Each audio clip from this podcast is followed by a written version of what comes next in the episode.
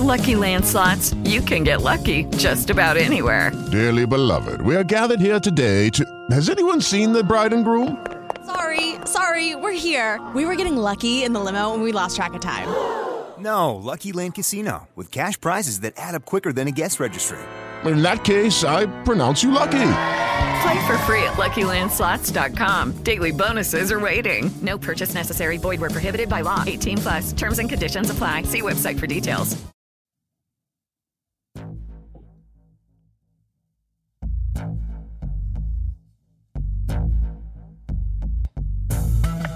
Hola, hola, hola, muy buenos días a todos los oyentes del fascículo arqueado. ¿Qué tal? ¿Cómo estáis? Bueno, pues un poco hartos ya, supongo, ¿no? Con la que nos está cayendo, es normal. Aquí al micrófono, como siempre, Xavier de Tusalles, llevándoos buenas vibraciones. Tengo que deciros que hay que tener un poco de ánimo, un poco de fe, porque ya está aquí la primavera, albricias, y dentro de poco todo se va a llenar de flores, aunque también sniff, sniff, ahí está mi pañuelo, también de pólenes y alergias. ¿Qué le vamos a hacer? El mundo no es perfecto. Bueno, pues aquí tenemos al otro lado del hilo telefónico, pues tenemos a muy cerquita además, en Alcobendas, en, en Madrid, a Fernando Valdés Taboada. ¿Qué tal, Fernando? ¿Cómo estás?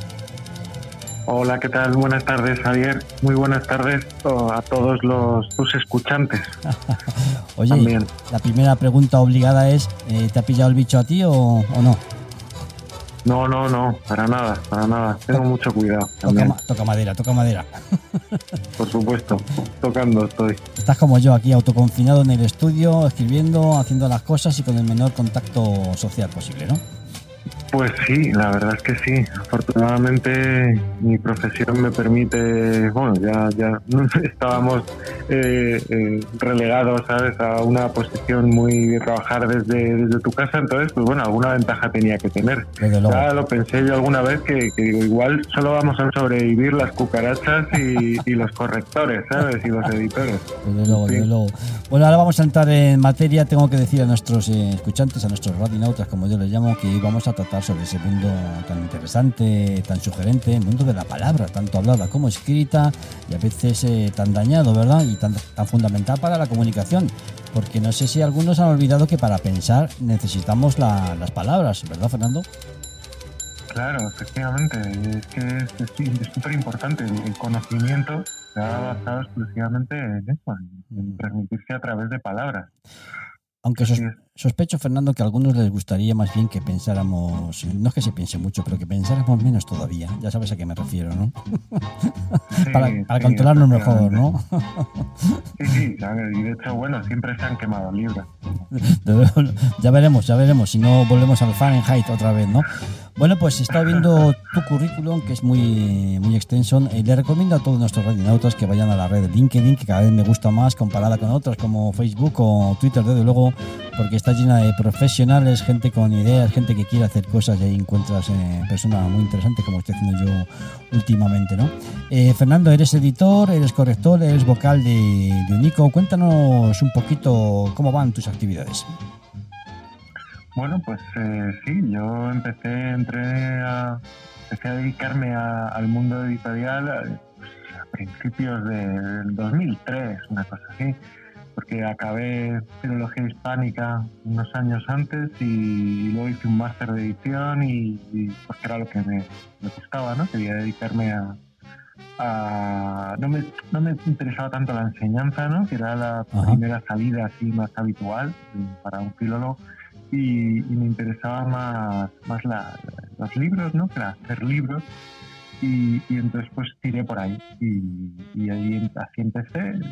Trabajé en algunas editoriales multinacionales al principio y luego en una editorial un poco más mediana que, que hacía infantil y juvenil y luego me decidí a establecerme por mi cuenta.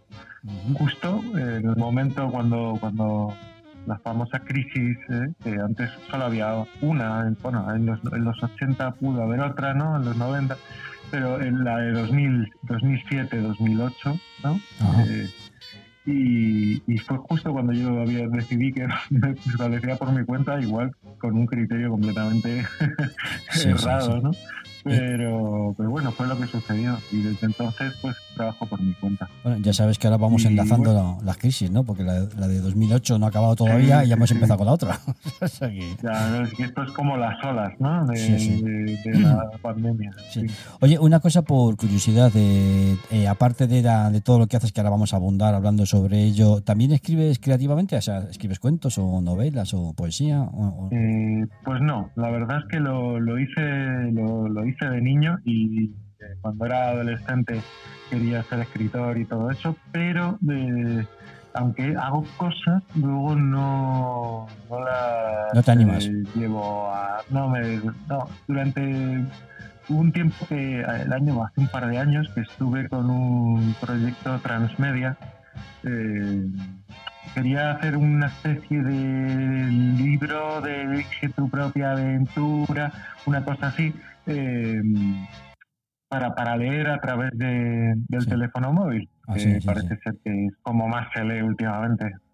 Entonces, eh, sí, dispositivos electrónicos. Entonces dije, bueno, pues a lo mejor esto es una cosa interesante y algo que aunara imagen, sonido, tal.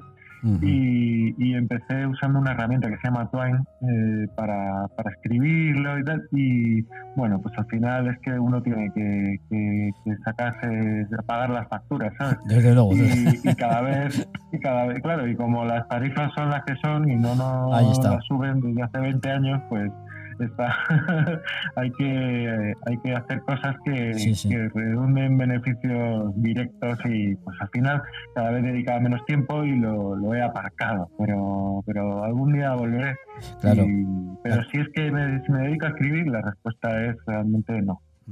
Oye, ya te mandaré, por cierto, hablando de esto, un enlace sobre algo que estamos eh, varios poetas eh, lanzando. Bueno, es viejo, pero lo estamos lanzando ahora justamente porque gente como tú y como yo, profesionales, que no tenemos las cosas muy claras, ni las castañas no las sacan ahí del fuego, y tal como está el patio, vamos a, a peor sobre la renta básica. No sé si has oído hablar de ello, te mandaré el enlace. Porque estamos haciendo nada de política, ¿eh? ciudadanos, de nuestros artistas, artesanos, amas de casa y tal, a ver si se logra, que ya se está haciendo en algunos lugares de Europa, y que se hable en el Parlamento de ello, porque si no, yo la verdad es que el futuro lo veo realmente oscuro. Y nuestro sector, sector cultural editorial, buf, lo llevamos claro, ¿verdad? A este paso. sí sí Está claro. Pero, ¿no? pues sí, estaré encantado de, de que me envíes eso y echarle un vistazo. Y yo recuerdo también el, el- el- el sector cultural, eh, por lo menos eh, sí, sí que se, con esto del- de, la pandemia y como cerraron los teatros y al principio los editores también se quedaron, eh, pararon las- las- todas las máquinas, las imprentas y tal, y no se imprimía, no se editaba y tal. Durante los primeros meses ¿no? hubo un movimiento que, que intentó eh, demostrar que, que había más que Sí. personas implicadas en la cultura, ¿no? Que, que solo las personas a las que al principio, los sectores a los que al principio se pensaba dedicar las ayudas estatales y tal. Y, y nada, pues sí, estuve, estuvimos colaborando con ellos eh, desde, desde UNICO, la Unión de Correctores, de la que decías Sí. que, era, que soy vocal, ¿no? Y sí, estamos, los correctores, eh, estamos agrupados ahí en único y sí, somos, somos personas de la cultura, lo mismo que, que, que un editor o un, o un, un, eh, un actor de teatro, sí. que también es un- algo muy golpeado, ¿no? Por al principio, durante mucho Es en general, los en- cines, tantas cosas, ¿no? Sí. Mm. Vamos a entrar entonces en materia porque efectivamente le acabo de echar otro vistazo a la, a la- a la red de Unico aquí, que tenéis aquí en, en LinkedIn, eres el vocal, pero también he visto en tu biografía algo que me ha parecido muy interesante, que es la creación de Red Acte ¿no? y la colaboración que tienes con el- la red de asociaciones de correctores de textos en español y que colaboráis con el Fundeo, etcétera, etcétera. Cuéntanos un poquito acerca de, de esto, que esto poca gente lo sabe. Pues esto nació hace dos o tres años, en principio. Eh, Unico, la Unión de Correctores, eh, establecimos eh, un lazo con la Fundeu a través del que era su coordinador general en el momento, en aquel entonces, que era Javier Lascurain. Ajá. Le mando un gran abrazo porque era un profesional como la Copa de un Pino de la agencia F y que dirigió con, con una acertadísima mano eh, la Fundeu durante bastantes años. Y bueno, nos unía al final casi un- una amistad, ¿no? A Unico con, con Javier Lascurain. Y, y con él eh, creamos, decidimos crear un, lo que se llamó Laboratorio Unico Fundeu, que era pues eh, la fundación del español urgente, ¿no? Eh, tiene un consejo asesor donde, o tenía más bien un consejo asesor, porque ahora mismo ya no, eh, ahora forma parte de la RAE y bueno, pues ya no necesitan más asesoría que, la que ellos mismos se proporcionan así. Y entonces, con la Fundeu, que tiene ese consejo asesor, pues nosotros funcionamos como una especie de consejo asesor externo, ¿no? que nos preguntaban qué opinábamos a los, correctores de, un determinado uso, y entonces pues nosotros dábamos nuestra opinión y, y entonces eh, la Fundeu redactaba eh, recomendaciones, eh, como sigue haciendo todavía, ¿no? de uso para, para los periodistas y personas que, pues eso, el español urgente, ¿no? Que, tienen que hacer uso del idioma, pues lo hagan en las mejores condiciones posibles. Entonces, posteriormente, UNICO se unió a otras asociaciones de correctores de otros países, como Venezuela, eh, México, etcétera, ¿no?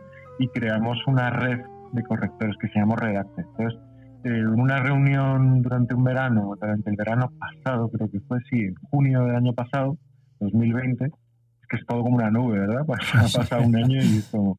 Bueno, pues el año pasado, en junio, eh, nos reunimos con Fundeu y les propusimos, eh, y también con gente de Redacte, eh, y les propusimos si les parecía bien que, creáramos un laboratorio Redacte Fundeu, es decir, que contara la Fundeu con un consejo asesor externo, ¿no? no solo compuesto por correctores fundamentalmente de la península ibérica, Canarias y de islas, ¿no? de España en general, sino del resto de, países hispanohablantes que contaban con, asociaciones de correctores. Y claro, pues les encantó, como, como cabía esperar. Entonces se, formó así. Bueno, yo soy el encargado de gestionar o de coordinar más bien el funcionamiento. Básicamente la Fundeu me, me pide cosas y nosotros eh, les respondemos. Y yo pues lo centralizo y, pues tengo que decirte, Fernando, tanto como escritor, como editor y tanta gente con la que hablo, que esto es una función muy importante y una tarea impro, ¿eh? porque la gente no sabe lo que es ponerse con un texto a, traducir, a hacerlo, hacerlo bien, a buscar, a hacer las revisiones, las correcciones ortotipográficas y no te digo ya las de estilo, ¿no?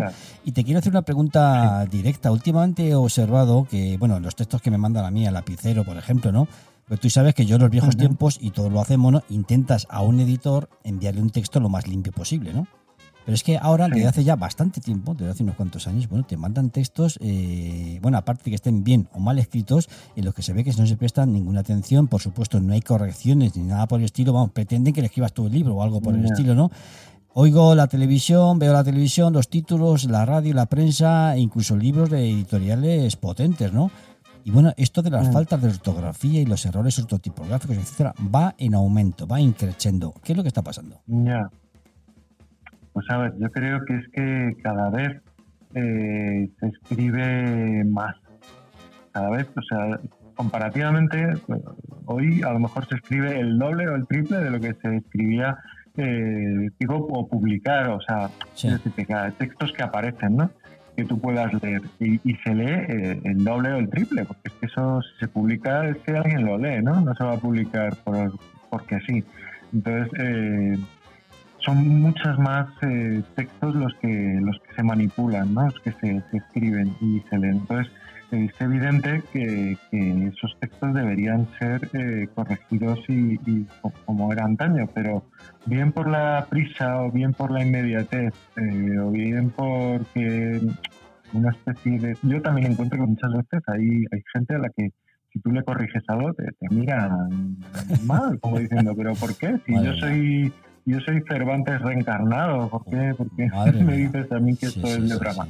Esto no es así. Entonces, bueno, eh, pero eso tampoco es lo, más importante. Yo te digo que fundamentalmente es una cuestión numérica. O sea, hay una cantidad ingente de textos, pero también hay una cantidad ingente de correctores que, podrían echarle eh, la mano encima y poner y mejorarlos.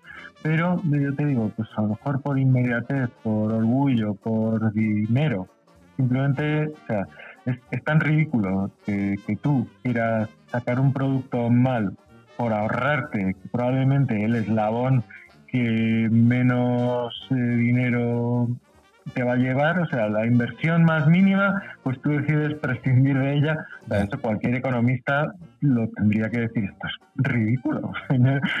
Quite, no sé, quite el dinero de otro lado, no quite el dinero de una pieza fundamental, que es que eso vaya como tiene que, que ir, que se entienda, que no genere errores, eh, que no genere esos cantidades. Que hoy en día, por ejemplo, en los periódicos online, que, que el, el- orden de la publicación de una cosa es primero lo publi- publico y con una errata gordísima. Sí, sí. Después los, los lectores en comentarios dicen, pero bueno, ¿cómo ha puesto usted? Por ejemplo, es que salió una que era eh, un nombre, un, un señor de, de Goya a su madre, y era de Goya como...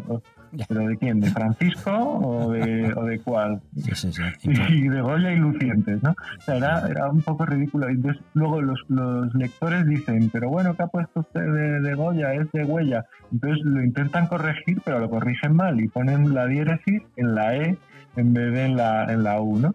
Y, y luego dicen, mira, no podemos más y lo copian y lo pegan de... Pues si esto era el ABC, creo recordar, pues lo copian de como lo pusieron los de la vanguardia y ya es que era bien, ¿sabes? Pero Cuando, cuando lo que hay que hacer son las cosas bien desde el principio, ¿no te parece? bueno, mí- Claro, claro, es vergonzoso. Sí, a mí esto de que haya- Es muy lamentable y un bochorno. Sí, en sí. Bueno, el bochorno ya no siente la gente tanto porque yo veo, yo aquí en LinkedIn veo gente vuestro de, de Unico, así te encontré a ti, ¿no? Cuando pones eh, ciertos ejemplos y tal, y algunos, bueno, algunos se lo toman a mal, o sea, nos llaman puristas, nos llaman de todo, ¿no? Porque simplemente estás Sí, es eh, llamando la atención, pero bueno, ¿hasta dónde vamos a llegar? Eso lo, hablo- lo hablaba con una colega que me decía, "Si es que mm, cuando hace 70 años eh, mi abuela se, aver- se avergonzaba, ¿no? De, de decir, es que yo escribo con falta de ortografía y, y una mujer que, que, pues que había eh, no había tenido acceso a la cultura y eso pues a ella la avergonzaba, ¿no? Y, y, y no hacía gala de ello. Es que hoy en día muchas personas hacen gala de, Sí, sí, de su- encima. Es, de eh, tiene que ver con la degradación un poco general que hay en todo, ¿verdad? Que ya como si todo diera igual, tal. En fin, ¿qué te iba a decir? Que y las redes sociales, ¿tú crees que hace mucho daño esto de escribir en 140 caracteres? Que a mí me parece una estupidez absoluta, ¿no? Tratar de comprimir ahí, expresar en 140 caracteres. Claro, la Ya. gente se ve, además lo hacen de cualquier manera, ya ni acento, ni bueno, lo de Twitter es, madre mía, esto es, eh, si te metes en Twitter, la ortografía brilla por su ausencia, sí, claro. Mm. Eso tiene que ver también, ¿verdad? Sí, es que, claro, pues a lo mejor sí, ¿sabes? Es que, pero yo te digo, es que, claro, tú quieres escribir en, en- en Twitter y quieres estar también en Instagram. Yo es que solo tengo LinkedIn y, bueno, Facebook, eh, porque tengo amiguetes de aquí y de allá y, bueno, es una forma como de, de tener Sí, sí. cercanía con gente con la que no tienes un contacto, ¿no? Más que por With the Lucky Land slots, you can get lucky just about anywhere. This is your captain speaking. Uh, we've got clear runway and the weather's fine, but we're just going to circle up here a while and uh, get lucky. No, no, nothing like that. It's just these cash prizes add up quick. So I suggest you sit back, keep your tray table upright, and start getting lucky. Play for free at LuckyLandSlots.com. Are you feeling lucky? No purchase necessary. Void where prohibited by law. 18 plus terms and conditions apply. See website for details. ahí. Y, pero sí, yo solo uso LinkedIn en realidad. Yo, de todas maneras, eh, Fernando, eh, a raíz de lo que estás diciendo, yo estoy en muchas, pues por cuestiones evidentes, ¿no? Eh, Claro, eh, claro, escribo claro. la editorial, música, etcétera. Sí. Pero no me permite, yo incluso en, en- incluso en WhatsApp, ¿eh? yo escribo con acentos y tal. ¿Por qué? Pues porque me gusta.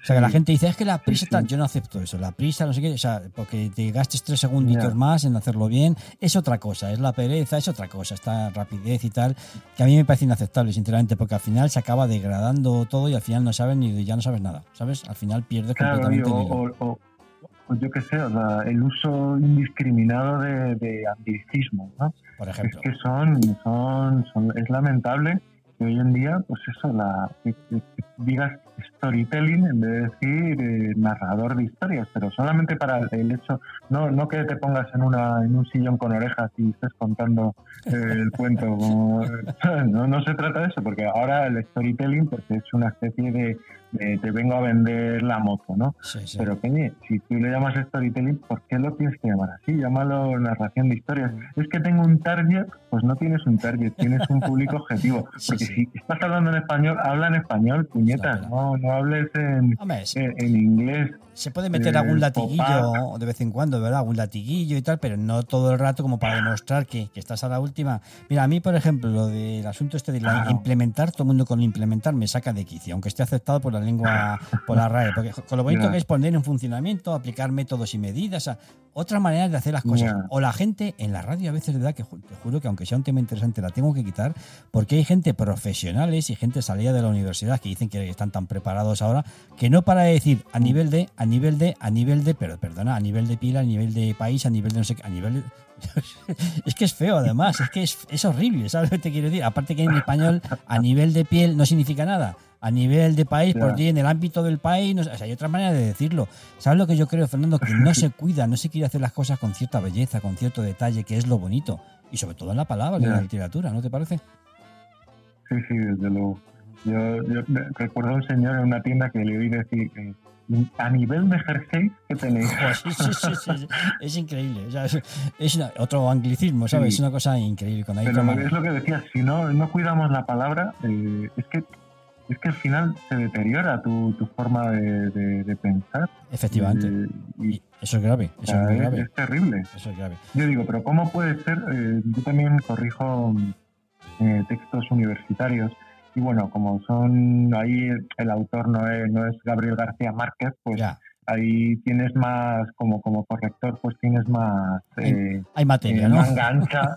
claro, no, quiero decirte que, que tú lo que ahí lo que prima es que el, el lector, que es un estudiante, pues, pues que reciba los datos, a la información de una forma más unívoca, clara y efectiva posible. Entonces, pues bueno, ahí sí que te puedes fusilar y cambiar las cosas eh, eh, y ponerlas de un modo mucho más eh, claro, ¿no? Para el alumno. Eso quiere decirte que el autor no tiene tanta, no, su, plu- su pluma no está tan, Ya, ya, ¿sabes? tan afilada, ¿no? Eh, pri- claro, y, y entonces pues eh, tienes como más permisividad para realizar una labor eh, de corrección, ¿no? Y Oye, Fernando, pues, y cambiar. entre Pero- tú y yo, eh, no, ha habido, no ha habido ningún político que te haya dicho, Fernando, eh, a ver, corrígeme bien mi máster, corrígeme bien mi máster, que esto no está... No, no, de momento yo no, no he corregido másteres. pues, he corregido a, a políticos, pero porque en algún caso he, he corregido prensa a lo largo de,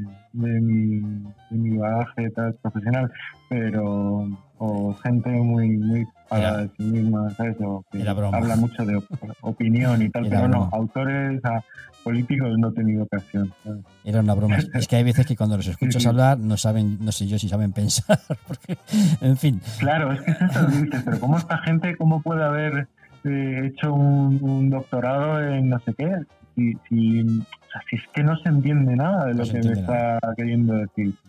Sea, esto tengo que hacer una labor aquí de, de, de- de Sí, reescritura, tremendo. que eso no es un corrector en principio. Bueno, cuéntanos un poquito, eh, entrando ya para finalizar el, el podcast, en Unico, eh, de parte tú que eres el vocal, de parte de todos tus eh, compañeros, de los correctores, eh, ¿cómo está el oficio en comparación pues con todo lo que está ocurriendo alrededor? Pues a ver, eh, lo que estamos intentando hacer en Unico es eh, darle visibilidad a la figura del corrector y entonces eh, sí que es verdad que el asunto está complicado en, a todos los niveles, pero eh, es que hay muchos textos que se pueden corregir, es que se produce constantemente una ingente cantidad de, textos que necesitan la figura de un corrector. Entonces, eh, nuestro principal caballo de batalla es darle visibilidad a, nuestro trabajo, que la gente sea consciente de que no so, que aunque seas Cervantes, o su hijo, pues que necesitas eh, que alguien lo, lo, lo cor- o te corrija lo que, lo que escribes. Pero, pero eh, no solo si eres eh, un escritor, un novelista, sino o sea, si vas a publicar, si vas a, a presentar tu tesis, si vas, si tienes una web y quieres vender Sí, sí. naranjas, también necesitas, o sea, porque es que es que dicen muchas veces que, que la profesión del corrector debe ser invisible, ¿no? Porque no tiene que verse, tal, pero es que es que yo creo que es mucho más visible, o sea, es visible eh, en tanto en cuanto si no está, se nota mu- muchísimo. Claro. Que, sea, el otro día simplemente eh, tenía mi padre eh, eh, un, un catálogo de, de- de cosas de agricultura y tal, y lo estuve yo viendo y digo, madre mía, pues es que esto está Plagadito, escrito ¿no? en chino, traducido directamente, y eran 400 y 500 páginas en formato eh, 23 por 17, o sea, una cosa Sí, sí. muy grande y se habían gastado un dineral para imprimir aquello y aquello no se entendía nada. Y digo, esto, Sí. Con para decirte, calzar un mueble, con, decir- sobran 300 páginas. con decirte que el otro día, yo no sé si fue en LinkedIn o en qué red, eh, alguien que puso una barbaridad diciendo que para qué vas a contratar a un corrector si tienes los correctores automáticos o los traductores Claro. automáticos. Madre mía, qué El, barbaridad. el- el diario de Sevilla, tú te puedes creer que el diario de Sevilla, es que lo digo con nombres y, y- y apellidos porque me clavó escribirlo. O sea, el Día Internacional de la, de la Corrección, eh, el, día, el diario de Sevilla, creo que sí, fue- fueron ellos, eh, publicaron que los mejores para el día, ¿cómo celebrar el Día de la Corrección con estos cinco correctores automáticos? Y es como, en serio, o sea, ¿qué me estás contando, Sí, sí, por sí. favor? Es alucinante. Cuando sabes que es al, con- completamente ridículo, ¿sabes? que al contrario, a mí alguna Claro, gente no me, sirve de nada. a mí alguna gente me dice, oye, si lo, he corregi- lo he corregido con el Word. Claro. Pero bueno, si el Word lo que hace muchas veces es, fastidiarte los textos totalmente. De vez en cuando, vale, puntualmente, sí. pero no puedes fiarte de eso. Sí, algunas cosas te chiva, ¿sabes? Sí. Pero vamos, No, no. ya a ver, yo, yo lo uso de- eh, porque luego antes de presentar un trabajo siempre pues eh, Sí. le, le ha- haces una comprobación de ortografía, lo que pasa que te pasas más tiempo diciendo que sí, que sí, que esto es un cosa, sí. el, el nombre de un autor que tal, porque claro, te chiva hasta las cosas más ridículas y luego hay veces que hay cosas que no ves, tal, pero, pero sí, para al- algunas cosas te, te- te puede servir. Pero está claro que, pero es que además no solo, muchas veces no hay, hay cosas que, que yo veo y que no son eh, eh, errores gramaticales, sino que, que son, son errores que, que, o sea, vale, cuando dice la acusación particular pedía un año de cáncer, pues evidentemente Sí, eso sí. es un- una errata o una hernia fiscal o, o cosas así. Pero, por ejemplo, si eh, ves un pie de foto que dice y hubo una huelga de médicos y enfermos, pues señor, los enfermos no pueden ir a la huelga, pero ahí no, ahí el corrector de Word no te va a ver nada, ¿sabes? Claro. en- No, está claro. Puede ser una, una ayuda, pero hay que saber, hay que ejercer el oficio. Oye, tú sabes que con la cantidad Ya. de editoriales estas de las llamadas de autoedición que crecen como setas en otoño, contratan, y que hay unos auténticos desastres, una, una pena, ¿no? Cuando te dejan un libro de estos en desastres, ¿no? ¿Contratan gente de Unica, Mm. contratan correctores o pasan de todo? Pues yo me imagino que sí. Yo la verdad es que no, no trabajo con agencias de autoedición. Supongo que sí, que sí, supongo que- lo corregirán si, si quieren hacer un buen trabajo. A lo mejor eh, cuentan ellos con correctores en plantilla. Bueno, en plantilla o, o- o, mm, que tienen que suelen colaborar con ellos. No lo sé. Eh, no lo sé porque yo no, no, tra- no he trabajado nunca con, con agencias. De, lo que sí he, he trabajado a lo mejor es con autores que me dicen, mire, que sí que me quiero autopublicar y, y, acá- y les he corregido su, su Es, original. suyo. Pero, pero no es muy frecuente. Entonces, yo te digo, Oye. mis principales fuentes de ingresos son universidades eh, y, y la Biblioteca Nacional y cosas así. Ya aprovecho para decir, bueno, que aquí tienes el micrófono abierto. Os, eh, indico a la gente que vayan a tu página de, de la red de LinkedIn, Fernando Valdés Taboada, pero si quieres darnos a un correo electrónico o teléfono, por si alguien puede Sí. ponerse en contacto contigo, pues adelante. Pues mira, mi correo electrónico es fridunando.gmail. Es fridunando que es Fernando en castellano antiguo, Ajá, el nombre germánico. Ay, qué bonito, ¿eh? Fridunando. qué bonito. Y eh, me sorprendió, dije, con lo, lo- en historia del español eh, lo, lo aprendí, ¿no? En la carrera que, que mi nombre era, era venía de Fridnant, que significa bravo en la paz. O algo así. Y dije, mira, yo qué bonito ser valiente en la paz, claro. En la guerra, o- otra, ojo, ¿eh? en la guerra igual no, pero, pero en la paz yo me, me, vengo arriba. Y entonces dije, qué bonito es esto. Digo, Friedman pasó a Friedunando y dije yo, pues me lo voy a, me voy a poner este correo. Y no había, dije, no, no, no, no es esta gente que, que te tienes que poner Friedunando 27, tal. Pues no, pues no, Hay- hay el primero, no sé si habrá otro. Y bueno, y sobre todo recomiendo a la gente que entre en, en unión de correctores eh, porque ahí es donde tendrán un listado de, de profesionales que nos dedicamos a esto.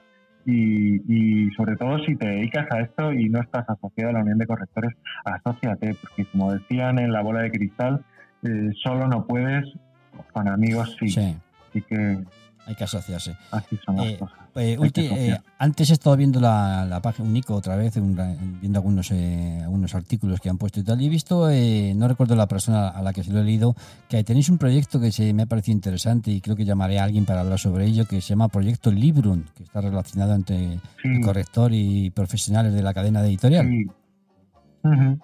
Te puedo contar, mira, Sí, el un proyecto Librum es una, es un, son una serie de, de conferencias que tendrán lugar a lo largo de, este año. Están enfocadas a que el, el corrector, en este el socio de, o miembro de, de Unico, eh, reciba como una especie de visión holística de todo lo que es el mundo del libro. Entonces, eh, está enfocado para que venga un editor, en este caso fue lo que sucedió ayer, ¿sí? que vino Juan Casamayor de Páginas de Espuma y nos dio una charla en- sobre lo que hace el editor eh, y, su, y su relación con el resto de personas implicadas en, el- en el- los proyectos eh, editoriales. Luego vendrá un librero y nos contará su punto de vista. O vendrá un eh, pues eh, un, corre- bueno, un corrector no será tan necesario porque ya todos somos correctores, pero porque está enfocado a, miembros de, la asociación eh, como parte de, la formación. Y es que en único nos preocupamos de, que los profesionales asociados pues reciban eh, formación es- específica de herramientas, ¿no? Como, pues cómo corregir en PDF, eh, cómo identificar los catalanismos en una novela, eh, qué hacer con ellos, eh, cómo corregir una bibliografía en formato de la Asociación de Psicología de América o según eh, esta otra formato tal. Eh, nos preocupamos de eso y se lo ofrecemos a nuestros eh, Oye, pues- asociados. Entonces, pues esto es, es- va en esa línea, para que veamos que no estamos solos en nuestra casa Pues bravo. esperando que alguien nos escriba en correo, sino que, que formamos parte de una cadena y que somos eh, Bravo, bravo. un eslabón fundamental. Me parece Y, muy... bueno, y contamos con un, interesante. con el- una subvención del Ministerio de Cultura. Fíjate, esa sí que es buena. Bueno, lo sí- agradecemos mucho. eso sí que merece un aplauso, ¿eh? Un aplauso total. Sí, sí, sí. Bueno, abundaremos en ello, ¿eh? Volveré a llamar para hablar con alguno de vosotros y que nos contéis más acerca, acerca de esto. Te veo una, una pregunta un tanto capciosa te puedo hacer. Sí, ¿Qué piensas tú del lenguaje inclusivo? Pues, a ver, yo creo que, es necesario tener un cierto control, porque tú no puedes eh, a día de hoy decir que las edades del hombre, eh, por ejemplo, ¿no? Cuando puedes decir, eh, cuando puedes decir usar ser humano o los humanos, pero sí que soy eh, partícipe de usar el masculino plural como forma de designar a un conjunto de individuos independientemente de eh, su género. También entiendo que, por ejemplo, en Unico podíamos hablar de correctoras en vez de correctores, porque nueve de cada diez son mujeres, o bueno, igual nueve son muchas, no, Sí, no sí, recuerdo sí. ahora el dato, pero es, es- es cuatro de cada cinco, ¿vale? Mm, Ocho de cada diez. Será, son mujeres, entonces podríamos hablar más de correctoras que de correctores, no, no lo vería mal. Cierto, cierto. O sea Aunque la, yo verdad es creo que... que, hay, hay cosas que, que- Sí, que sí. tienen sentido y hay cosas como... A ver, las cosas estas artificiales que se han hecho de poner una E, poner una, una arroba, tal, eso es completamente ridículo. Ahora, que es cierto, se puede usar un lenguaje inclusivo en tanto en cuanto no, no, no, no se obligue a hacer constantemente el doblete de... Sí, porque es feo, eh, es que antiestético. Parece que estás sí. presentando a alguien, ¿sabes? Sí. Parece José Luis Moreno, damas y caballeros. Entonces, pues sí. eso tiene un sentido para... para, para pero Eso es- de eso, es más bien por lo- no, no tiene lógica. Es más bien por lo políticamente correcto, porque yo pienso que el lenguaje de Nebrija está muy bien construido, ¿no? Y tampoco hay que no, no hay que estropearlo. Pero bueno, se, ve la, se ve la intención. Y además, por utilizar ese tipo de lenguaje en realidad no, no cambia nada, ¿verdad? La actitud está más bien en otro sitio, Claro, tú puedes bien- decir alumnado, Ujú. pero tú puedes decir alumnado y no tienes que decir alumnas y alumnos. Ni siquiera puedes, puedes decir alumnos. podrías decir alumnos, por lo que decíamos del maestro, puedes decir al- el alumnado y ya está, y queda más neutro y muy bien, hay Perfecto. ningún problema. Muy bien, Esto Fernando, pasa pues... francés. Sí. Fernando, pues ha sido un placer hablar contigo. Mira qué canción más bonita te voy a dedicar. Esta de Neil Young, Harvest Moon, la, luna de octubre, preciosa. Que saludos de- desde aquí. Espero que hablemos eh, prontito de otras cosas que son de, de interés. Y bueno, que vaya todo bien. Y mucho coraje, ¿eh? mucho Muy coraje. bien. ¿De acuerdo? Muy bien, muchas gracias. Ha A sido ti. un placer. Abrazo. Hasta luego, Fernando. Un abrazo. Hasta luego.